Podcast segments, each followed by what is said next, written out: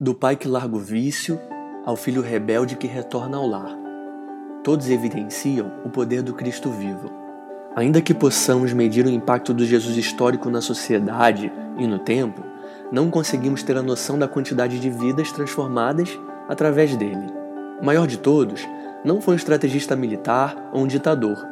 Não foi um jogador e muito menos um cientista. O maior de todos foi aquele que escolheu viver sendo o menor, o servo, ainda que fosse o mais poderoso. Sua mensagem é tão envolvente que perdura por séculos e é levada por pessoas que nunca ouviram pessoalmente. Sua filosofia é única: mostrar que Deus é amor. Que façam a todos saber. Jesus é o maior de todos e nunca haverá alguém que ocupe essa posição em todos os anos ou séculos vindouros.